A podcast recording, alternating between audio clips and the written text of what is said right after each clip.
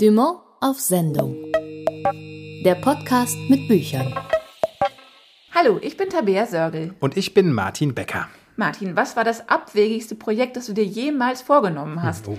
Also abgesehen von deinen Versuchen, einen Hund und jetzt ein Kind zu erziehen. Tja, da muss ich wirklich überlegen. Ich würde denken, Sprachen lernen. Da bin ich ja wahnsinnig ambitioniert und wahnsinnig untalentiert. Und vielleicht, dass ich mal ein Jahr lang äh, eine Wohnung in Prag hatte und in Prag leben wollte und ausgerechnet in diesem Jahr dann fast überhaupt gar nicht da war.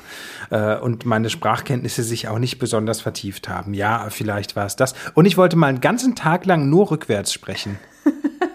Nein, das Mach stimmt mal nicht. vor. Das stimmt nicht, das habe ich mir ausgedacht. Was war es denn bei dir, Tabea? Ich habe mir letztes Jahr einen Stickrahmen zugelegt. Nein. Doch.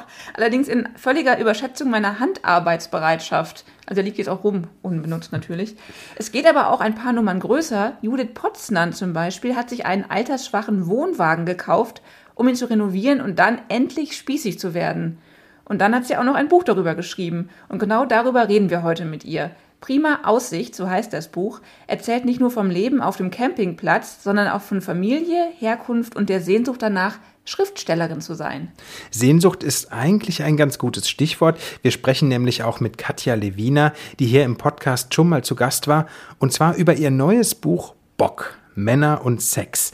Darin geht sie der Frage nach, was Männer eigentlich wirklich wollen.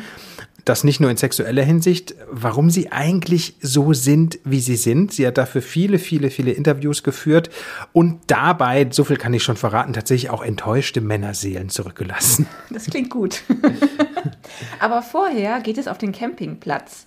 Ich habe mich mit Judith Potznan über prima Aussicht unterhalten und wollte als erstes wissen, wann und wie ihr eigentlich klar geworden ist, dass sie aus der Geschichte vom Kauf eines 40 Jahre alten Wohnwagens ein Buch machen muss.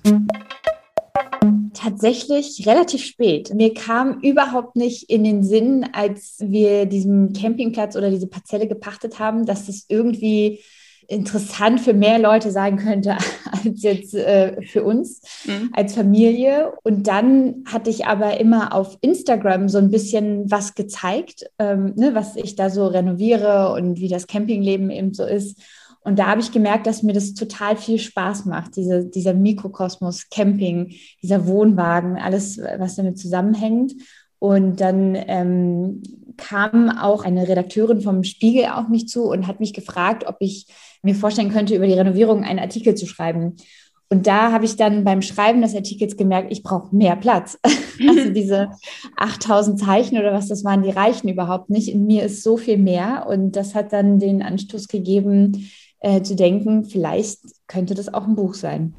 Und äh, dein Buch ist ja kein Roman und steht in der Buchhandlung wahrscheinlich bei den Erinnerungen und Biografien.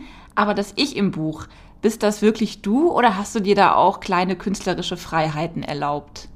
Ja, mein Buch ist ja ein ja, sogenannter äh, Genrebrecher. Also es ist kein Roman im klassischen Sinne, das ist keine äh, komplett erfundene Geschichte. Ich habe diesen Wohnwagen gekauft und renoviert. Er ist aber geschrieben, oder das Buch ist geschrieben wie ein Roman. Ähm, und da sind quasi meine Erfahrungsräume drin. Die Protagonistin heißt auch wie ich. Ähm, und ich habe mir aber an manchen Stellen eben erlaubt, das nicht so genau mit der Realität zu nehmen oder wie es dann wirklich passiert ist, sondern ja, bin dann ins Fiktive äh, abgeschweift und deswegen ist das so ein, so ein, so ein Mischlingswerk, glaube ich. Dir macht es auch nichts aus, wenn man die Protagonistin mit dir gleichsetzt, wahrscheinlich, oder? Weil ihr habt ja schließlich denselben Namen und den, denselben Beruf und denselben Wohnort. Also das finde ich selber auch ganz interessant, weil mir das beim, beim Schreiben ähm, hatte ich das nicht so auf dem Schirm, jetzt äh, drüber nachzudenken, ob das jetzt wirklich ich bin. Aber am Ende habe ich gedacht, dass da schon auch viele Sachen dabei waren, die ich geschrieben habe, von denen ich mir vielleicht auch gewünscht hätte, dass ich das vielleicht gemacht hätte. Also das ist so mir beim Schreiben ein bisschen passiert. Also auch hier, es ist, es ist ganz schwer zu sagen, man schreibt jetzt einen Tatsachenbericht. Das funktioniert nicht mal aus einer Ich-Perspektive richtig gut. Ähm, das ist irgendwie eine ganz interessante Erfahrung gewesen. Und du erzählst ja auch nicht nur von deinem Wohnwagen und dem Campingplatz, auf dem er steht, sondern auch von äh, sehr viel persönlicheren und auch sehr intimen Dingen. Zum Beispiel ein ganz wichtiges Thema ist ja auch die unerfüllte Sehnsucht nach einem zweiten Kind der Protagonistin, die so heißt wie du. Ähm, es geht auch um existenzielle Selbstzweifel oder auch um psychische Erkrankungen, also die im Roman die, die psychische Erkrankung deines Lebens oder von Judiths Lebensgefährten, besser so gesagt. Das muss natürlich nicht alles hundertprozentig authentisch sein, aber äh, wie viel Mut hat es gebraucht, um über diese Themen zu schreiben? Ich bin immer ganz ähm, fein damit, über, über mich selbst zu schreiben und die Dinge, die mir passieren und vor allem auch Dinge, die mir misslingen. Und es ist immer ein bisschen schwierig, ähm, die Perspektive auf andere zu werfen. Also gerade, ne, weil du ja sagtest, der Freund von Judith, der heißt Bruno im Buch, ähm, der hat eine Zwangserkrankung, aber auch im echten Leben hatte mein oder der Vater meines Kindes, äh, jetzt sind wir nicht mehr zusammen, also mein Ex-Freund, der äh, hat auch eine Zwangsstörung. Und das war nicht so einfach, ihn so ein bisschen zu schützen. Er hat auch ein Buch darüber geschrieben, also er geht ganz öffentlich mit der ähm, Krankheit um. Aber es ist trotzdem, glaube ich, schwierig, äh, wenn dann jemand anderes ne, dieses Thema so an sich nimmt, aus einer völlig anderen Perspektive schildert. Und da habe ich mich einfach bemüht, so gut es geht, meine Perspektive darzulegen. Und am Ende, also na klar, hat er dann alles gelesen, war dann auch hat er auch mit einem Expertenauge drauf geschaut, ne? Also so, mhm. dass ich da jetzt auch keinen Quatsch erzähle. Also es war jetzt nicht nur diese persönliche Ebene, sondern halt auch wirklich ist das, ähm, kann man so über diese Krankheit äh, sprechen bzw. schreiben. Das braucht ein bisschen Mut, glaube ich. Und es braucht auch die Offenheit dann gegenüber von ähm, Peter, heißt er, äh, Peter Wittkamp, dass er mir das gelassen hat, so, also dass ich das durfte. Das ist ganz toll. Ja, das ist ein großer Vertrauensbeweis, ne? Mhm. Also es gibt auch Bauchschmerzstellen, ähm, so die ich auch nicht reingenommen hätte, wenn er jetzt gesagt hätte, nee, das lieber nicht. Und das war ein, ein ziemlicher Befreiungsschlag, als er dann gesagt hat, du darfst nichts daran ändern. Das ist genau richtig so, wie du das geschrieben hast. Ja. Hast du denn auch schon Feedback von den anderen Leuten, die in deinem Buch vorkommen? Also haben die es schon gelesen? Also zum Beispiel die, die anderen Camper oder deine Eltern, die kommen ja auch vor beispielsweise. Ja, meine Eltern, also da war ich natürlich ähm, auch wahnsinnig aufgeregt und ähm, mein Papa hat ein bisschen geweint, meinte er. Das äh, fand ich irgendwie, ähm, also aber im Positiven, das ist ähm, das hat mich auch sehr gerührt oder beziehungsweise da war ich sehr glücklich, dass das, was ich ihnen sagen wollte, was mir vielleicht ähm, so bisher noch nicht gelungen ist, ähm, dass ich das mit dem Buch konnte und deswegen war das ganz schön. Ja ein ganz wichtiges Thema ist ja auch deine Herkunft oder Herkunft allgemein. Warum verbindet sich das eigentlich so gut mit diesem Wohnwagenthema? Weil das passt ja, ne? Es ist ja irgendwie, das, das bietet sich so an. Aber kannst du erklären, warum? Also ich habe am Anfang ja wirklich auch gedacht, so das ist ne, dieses Campingbuch und das wären dann so skurrile, lustige Erlebnisse, die ich dann da reinschreibe, aber habe auch relativ schnell gemerkt, dass ich das eigentlich auch größer anlegen könnte ähm, und wie wir überhaupt dazu gekommen sind, Camper zu werden. Also ich fand mhm. das war spannend, weil dieser Konflikt des zweiten Kindes, der hat auch dazu beigetragen, dass ich letzten Sommer etwas schaffen wollte, in diese Spießigkeit reingehen und diese Sicherheit, die mir auf einmal ein bisschen verloren gegangen ist, irgendwie wieder so zu handwerken, so ein bisschen zu, so zusammenzuzimmern. Und das wollte ich dann auch erzählen. Genau, das wollte ich nämlich jetzt auch fragen, weil ein zentraler Wunsch von dir oder von der Judith im Buch ist ja ist, spießig zu werden. Das ist ja wirklich ein Entschluss, den sie fasst oder den du gefasst hast. Zielt dieser Wunsch auch noch auf was anderes, weil es ist ja, ne, es ist ja nicht nur der, der Gartenzaun oder der Gartenzwerg oder was auch immer das Symbol für Spießigkeit jetzt ist, ähm, sondern es ist ja mehr, was man, was damit verbunden ist, ne, wonach man sich sehnt eigentlich. Es ist ganz eindeutig der Wunsch gewesen, so dieses alles haben wollen und können. Ne? Man hat den Mann, man hat die Kinder, man hat die Wohnung, den Garten und ne, so das ist mhm. irgendwie will man nur noch äh, zufrieden in so einem Gartenstuhl sitzen und alles ist irgendwie okay. Und das war an vielen Stellen eben überhaupt nicht so, weil äh, das kommt ja im Buch auch vor, dass das erste Kind ja eine ungeplante Schwangerschaft war und das war eine total chaotische Zeit. Und diese Sehnsucht danach, dass es irgendwie alles seinen geordneten Weg geht, dass man als Familie ganz stabil in der Idylle äh, Familie sein darf, das war das, was sich so eingestellt hat und was, ähm, glaube ich, versucht wird, mit diesem Wohnwagen irgendwie hinzubekommen. Aber du bist jetzt trotz Wohnwagen leider immer noch nicht Spießerin geworden. Ja, so richtig, so einfach ist das, ist das gar nicht. Ich glaube, im Herzen bin ich einfach äh, totale Spießerin und möchte das einfach gerne sein. Aber ähm, ja, irgendwie äh, funktioniert es dann doch nicht so einfach. Es ist schwer, es ist schwer, spießig zu werden. War es eigentlich schwer, äh, den, den Ton für dein Buch zu finden oder den zu halten? Weil es geht ja, im ersten Moment klingt es ja so, so, so leicht und lustig, halt das Leben auf dem Campingplatz oder ein Leben mit Wohnwagen. Aber das sind ja wirklich auch dunkle Themen, um die es da geht. Also ich muss an der Stelle auch wirklich sagen, dass mein Debüt ist ja jetzt mein viertes Buch. Also es ist der vierte Versuch, den ich angefangen habe, ein Buch zu schreiben. Äh, und ich habe all die Male und bin, ne, habe immer Absagen bekommen und das hat einfach nicht geklappt. Und ich habe bei dem Buch versucht, wirklich aus dem Herzen zu schreiben, also ganz intuitiv und habe dann auch später, als ich das dann so nachkorrigiert habe, auch versucht, nicht diesen Impuls rauszunehmen, den ich da hatte. Und ich glaube, deswegen hoffe ich auch, dass mir das gelungen ist, das zu halten, weil ich nicht sehr viel darüber nachgedacht habe, äh, im Sinne von jetzt mal ein, ein krasses Sprachbild oder eine, eine, wahnsinnig schlaue Metapher für irgendwas zu finden, was ich aber immer vorher versucht habe. Ne? Da wollte ich ganz literarisch schreiben, so wie, wie, wie man das halt ne, von, von richtigen, guten Büchern kennt. Und dann habe ich einfach das alles hinter mir gelassen und das so ein bisschen geschrieben, als hätte ich rein gar nichts zu verlieren. Und ich hoffe, dass man diesen Schwung, der da drin ist, auch liest. Also dass man das zu jedem Moment, egal ob es lustig oder traurig ist, das spürt, dass das aus dem Herzen rausgeschrieben wurde. Hast du denn beim Schreiben eigentlich auch was über dich rausgefunden, was dich wirklich überrascht hat?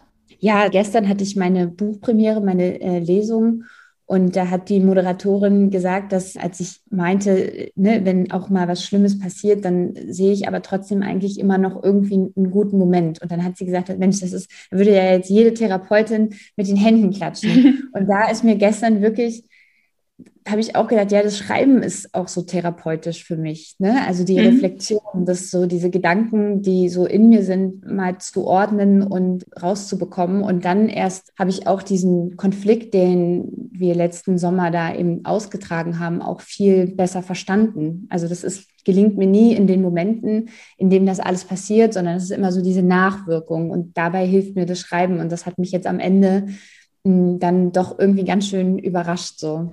Ja, du hast gerade erwähnt, wie lange du davon geträumt hast, ein Buch zu schreiben, oder nicht zu schreiben, du hast ja Bücher geschrieben, aber auch ein Buch zu veröffentlichen. Jetzt ist dieser Traum wirklich endlich in Erfüllung gegangen. Wie war es denn, als du dann die gedruckte Ausgabe von Prima Aussicht zum ersten Mal in der Hand gehalten hast? Also jetzt mal unabhängig auch vom, ob man jetzt schreibt oder irgendwas anderes macht, wenn, wenn man sich ein Ziel erklärt hat und das einfach nicht erreicht. Jeder kennt das, ja. Wir waren alle mal auch in einem Vorstellungsgespräch, wo es dann leider nicht geklappt hat. So, das ist, das Scheitern ist ja, glaube ich, etwas, ähm, das jeder kennt. Und wenn man das dann erreicht, und das ist komisch, von diesem Erreichen zu sprechen, weil mein Ziel war auch eigentlich bisher immer nur dieser Buchvertrag. Also ich habe nie weiter gedacht, also nie an dieses gedruckte Werk gedacht, sondern immer, oh, ich brauche diesen Buchvertrag, um auch ein Buch wirklich zu Ende schreiben zu können.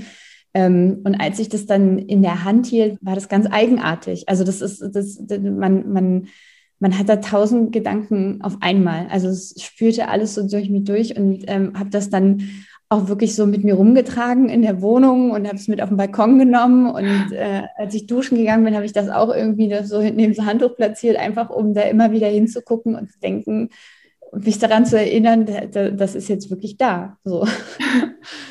Das ist schön. Aber hast du es schon richtig realisiert, dass du jetzt offiziell Autorin, also nicht Autorin, sondern Schriftstellerin bist? Nee, ich habe auch überhaupt nicht damit gerechnet, dass Leute das auch dann wirklich, also ne, losgehen, das kaufen aufschlagen, lesen und mir dann schreiben, ne, wie sie das so finden, was sie dabei so gedacht und empfunden haben. Und das ist ähm, dadurch äh, versuche ich das zu realisieren. Aber das ist, weil ich war so lange jetzt mit diesem Text alleine mit meiner Lektorin zusammen.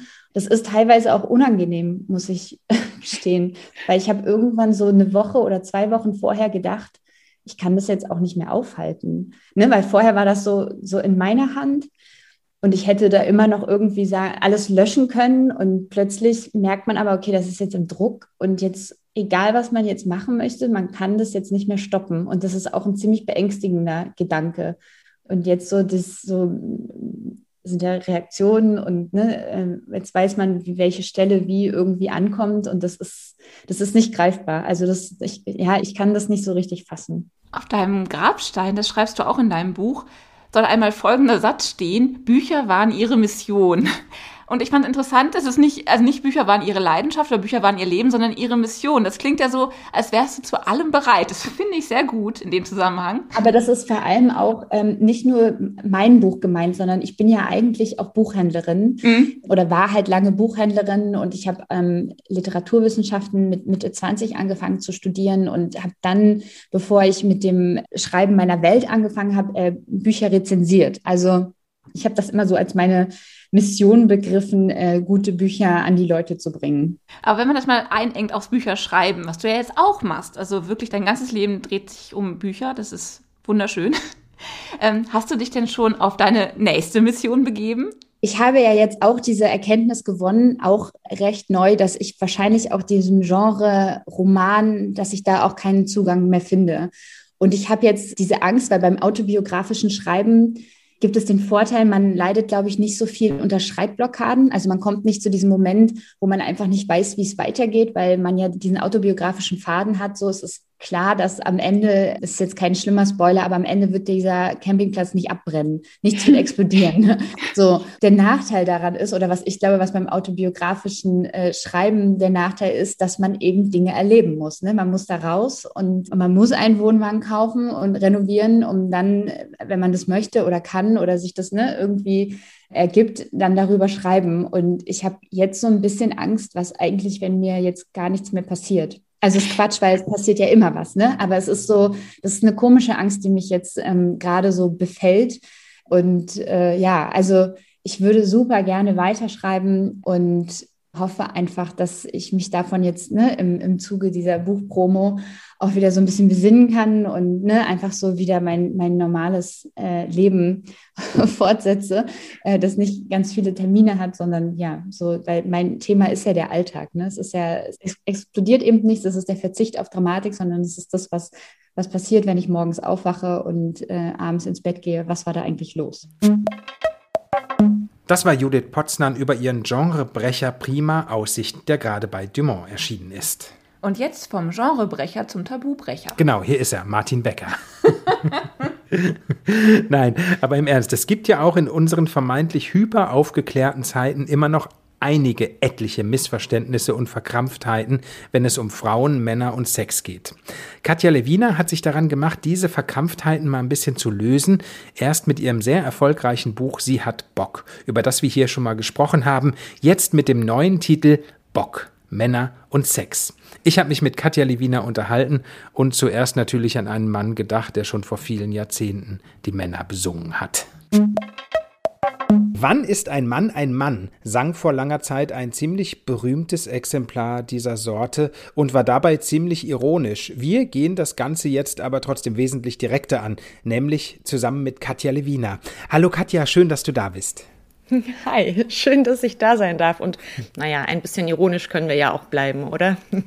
Äh, das wird sich, glaube ich, gar nicht unbedingt vermeiden lassen. Ich habe es irgendwie im Gefühl. also, Bock. Männer und Sex. So heißt dein neues Buch, über das wir jetzt sprechen wollen. Aber zu Anfang jetzt mal gleich Hand aufs Herz. Warum hattest du Bock ausgerechnet auf dieses Thema? Geht es nicht eh schon viel zu oft um Männer, egal ob alt, weiß, jung oder sonst wie? Wie bist du darauf gekommen? ja, Männer lassen sich ja tatsächlich kaum vermeiden. ähm, nein, also es ist, es ist so, ich habe ja im letzten Jahr ein Buch über weibliche Sexualität rausgebracht. Das hieß äh, Sie hat Bock. Und da ging es schon um so Stereotype, Rollenklischees in unserer Sexualität. Und ähm, als ich das geschrieben habe, äh, war mir eigentlich relativ schnell klar, dass man eben ohne die Männer eigentlich nicht auskommt, weil wenn man heterosexuelle Sexualität denkt, dann geht es ja immer in beide Richtungen. Und darum war das eigentlich fast logisch, dass ich mir irgendwann auch nochmal die Männer vorknüpfen musste. Also jetzt schreibst du aber jetzt sind wir immer noch quasi bei den ganzen Voraussetzungen. Jetzt schreibst du aber über ein Thema, das dich natürlich in kleiner Wortwitz, mannigfacherweise betrifft. Aber Entschuldigung, dass ich das jetzt einfach so. Ich muss mich für den Wortwitz entschuldigen, aber auch für das, was ich jetzt sage. In gewisser Weise bist du doch da eigentlich im Prinzip so ein bisschen raus. Du meinst, weil, weil ich keinen Penis habe? Oder? genau, also ich merke schon. Nein, also du bist, du bist tatsächlich eher Beobachterin, weswegen mich interessieren würde, wie bist du die Recherche angegangen? Also von dir komplett ausgehen konntest du nicht. Hast du Interviews geführt, Fragen gestellt, die sonst nie gestellt werden? Oder reicht es vielleicht einfach Augen und Ohren offen zu halten für das maskuline Desaster um uns herum? Bei meinem ersten Buch bin ich sehr von mir ausgegangen und mir war auch einfach sehr klar, dass wenn ich ein Buch schreibe über männliche Sexualität, dass das dass das aus einer sehr persönlichen Perspektive trotzdem geschrieben werden muss und die kann ich nicht leisten. Da hast du völlig recht.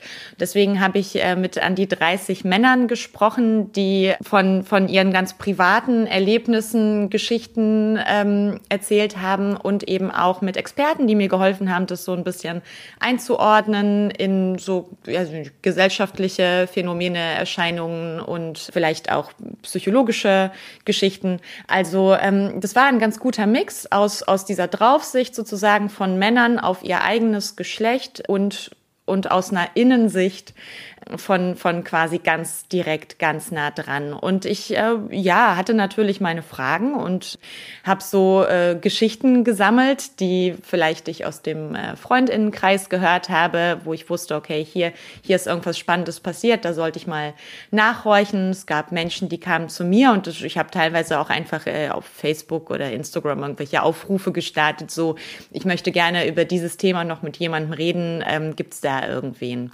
Also das waren schon sehr diverse ähm, Männer, mit denen ich gesprochen habe. Also nicht, nicht alles ähm, Typen, die ich von meiner eigenen Haustür aufgelesen habe, sozusagen. Das war, das war übrigens, fällt mir gerade erst auch schon wieder im Grunde kräftig gemansplained, die Behauptung, dass du doch da raus wärst. Aber es sollte ja auch ein bisschen ironisch sein. Ich hoffe, es war nicht so schlimm.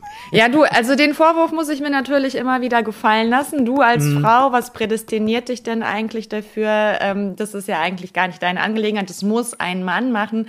Und ich würde auch sagen, ja klar, soll es doch mal ein Mann machen. Aber offensichtlich haben sie sich bisher ja noch nicht so getraut, aus so einer ganz, ganz persönlichen Perspektive ein Buch zu schreiben, das männliche Sexualität hinterfragt. Die können ganz wunderbar über toxische Männlichkeit reden und, ähm, und sagen, was, was die Männer alles verkehrt gemacht haben und wie man das Patriarchat auflösen könnte. Also auf so einer Metaebene gibt es total viele tolle Männer, die sich da artikulieren, aber dieses sich aufmachen und sagen, hier mein Pimmel ähm, oder das und das sind meine eigenen toxischen Verhaltensweisen, das fällt vielen Männern sehr, sehr schwer. Und das ist aber dadurch, dass wir weitestgehend in der Anonymität geblieben sind, hier ganz gut gelungen, glaube ich.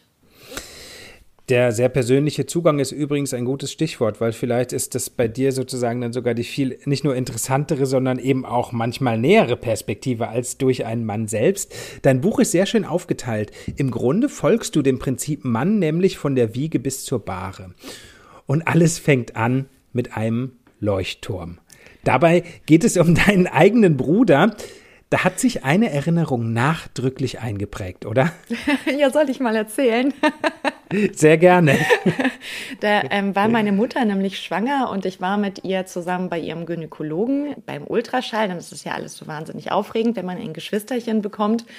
Und dann, dann darf das größere Geschwisterkind eben oft auch mit. Und dann saß ich da mit ihr zusammen und er machte diesen großen Ultraschall und zeigte wirklich alles, Köpfchen, Arme, Beine und so weiter. Hier Herz schlägt und so. Und dann, und dann gab es eben dieses, diesen, diesen finalen Moment, den der Gynäkologe auch in meiner Erinnerung sehr, sehr ausgekostet hat, wo er dann irgendwann den Penis gefunden hat mit diesem Ultraschallgerät und sagte, und hier, schau, da ist der kleine Leuchtturm.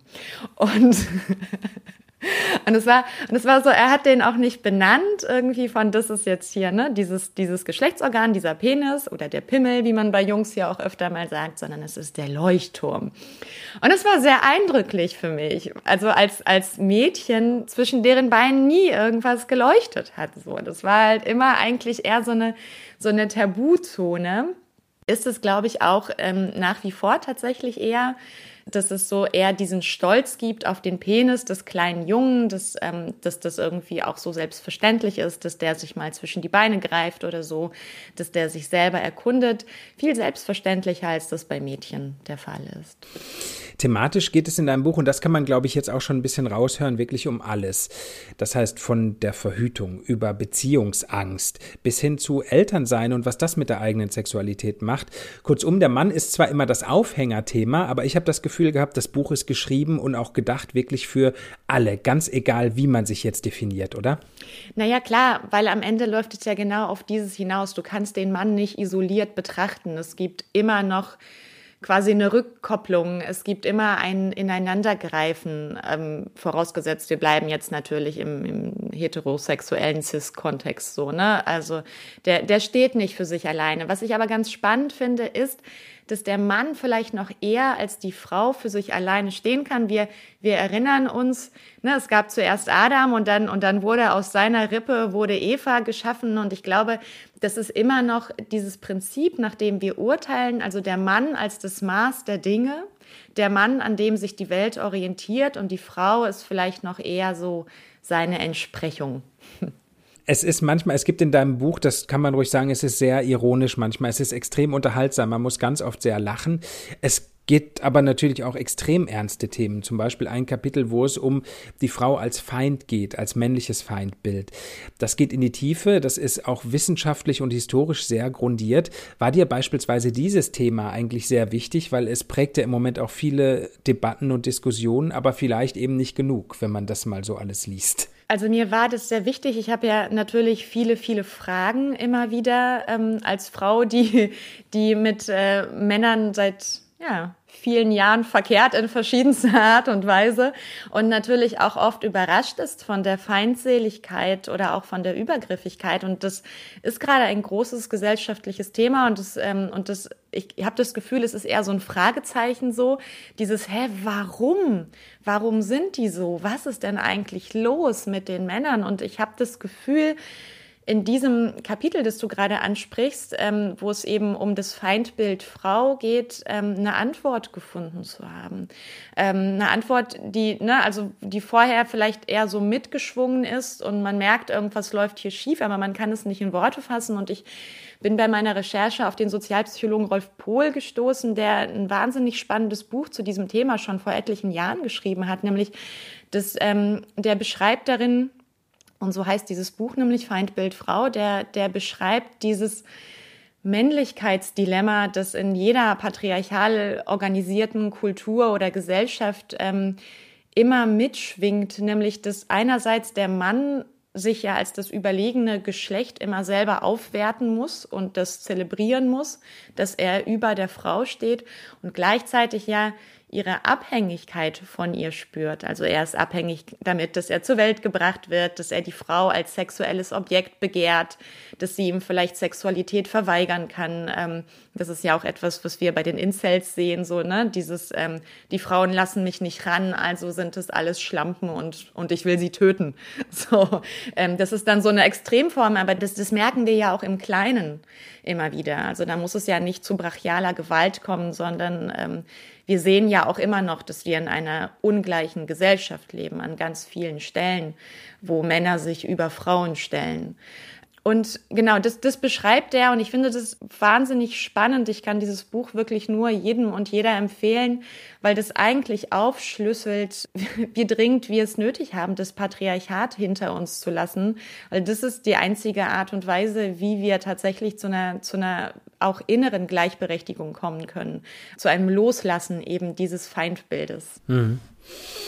Ich möchte noch mal kurz auf die Überschriften in deinem Buch kommen. Die heißen nämlich beispielsweise Mr. Lava Lava, Silberrücken will's wissen, der alte Mann und der Sex. Allein diese Kapiteltitel erzählen ja immer schon eine Geschichte für sich. Waren die eigentlich immer zuerst da oder hast du dir die hinterher so bei einem Glas Wein abendelang ausgedacht und dich dran erfreut? Na, die kamen, die kamen, glaube ich, mit dem Schreiben und auch relativ schnell tatsächlich, weil wir ja alle diese Bilder im Kopf haben. Also das, das sind ja, da kann sich ja sofort äh, jede und jeder etwas drunter vorstellen. Ja, das sind so diese, diese Männlichkeitsklischees im Grunde, die, ach Gott, wir wachsen mit denen auf, die sind überall, die fallen, die fallen ja quasi in den Schoß, so. Mhm. Gibt es eigentlich ein Kapitel, was dir die meiste Freude gebracht hat? Und natürlich ganz wichtig in dem Zusammenhang, hast du eigentlich selbst, du hast es ja schon angedeutet, nochmals viel über den Mann im Allgemeinen und Speziellen gelernt durch das Buch? Ja, absolut. Also dieses, was ich eben sagte zu dem, zu dem Männlichkeitsdilemma, was für mich so ein Aha-Moment war, diese Aha-Momente gab es eigentlich immer wieder. Ich habe das Gefühl, ich kann tatsächlich inzwischen sehr viel sanftmütiger auf die Männer blicken. Ich fange mal so rum an. Als ich Sie hat Bock geschrieben habe, da mh, hm, hatte ich sehr viel Wut in mir. Ähm, hatte das Gefühl, so wie so einen Befreiungsschlag jetzt vornehmen zu müssen und fühlte mich tatsächlich gerade durch männliche Strukturen sehr, sehr eingeschränkt in, in, in meiner Ausdrucksweise, in meiner Sexualität und so weiter. Musste jetzt aber feststellen, die Männer sind ja auch eingeschränkt, vielleicht in einem anderen Maße und auch an anderen Stellen. Aber auch die leiden ja unter diesem System, das sie sich selber aufgebaut haben irgendwann. Ne? Also auch die sind diejenigen, ähm, die zwar andere Erfahrungen machen, aber die die eben Druck haben, einem bestimmten Bild entsprechen zu müssen, die Druck haben, ihr Gesicht wahren zu müssen, die, die nicht weich sein dürfen, die nicht loslassen können. All solche Dinge, die machen sie ja nicht freier, als Frauen es sind. So. Und ähm, da merke ich, ist mein Blick tatsächlich weicher geworden. Und ich ähm, kann schon sehen, dass das nicht nur eine endlose Party ist, ein Mann zu sein, so wie ich mir das früher immer vorgestellt habe. Eine Frage zum Schluss. Wie haben eigentlich die Männer in deinem Umfeld auf dein Buchprojekt reagiert und wurde da eigentlich auch zumindest so ein bisschen gemansplained, was alles rein muss und wie es zu sein hat? Nee, witzigerweise überhaupt nicht. Also ich habe ganz, ganz viele enttäuschte Nachrichten und Anrufe bekommen von, warum hast du mich nicht gefragt? Ich hätte auch so wahnsinnig gerne erzählt, so. Und ich hätte noch die, die und die Geschichte beisteuern können und so. Das war sehr, sehr lustig und das ist auch die Erfahrung, die ich ja ohnehin gemacht habe mit den Männern, mit denen ich gesprochen habe. Es gibt einen wahnsinnigen Bedarf offensichtlich über all diese Dinge zu reden. So, das ist, wenn wir einmal angefangen haben, die meisten konnten gar nicht wieder aufhören und waren dann total enttäuscht, wenn ich am Ende gegangen bin. Und da ist eigentlich noch so viel zu sagen. So, insofern, nee, also eigentlich, eigentlich nur, nur, nur Enttäuschung und, und eigentlich noch weitermachen wollen. Was, ähm, was es natürlich gibt, sind jetzt so unglückliche Reaktionen von außen, aber die, ähm, die, die habe ich eigentlich erwarten können. so.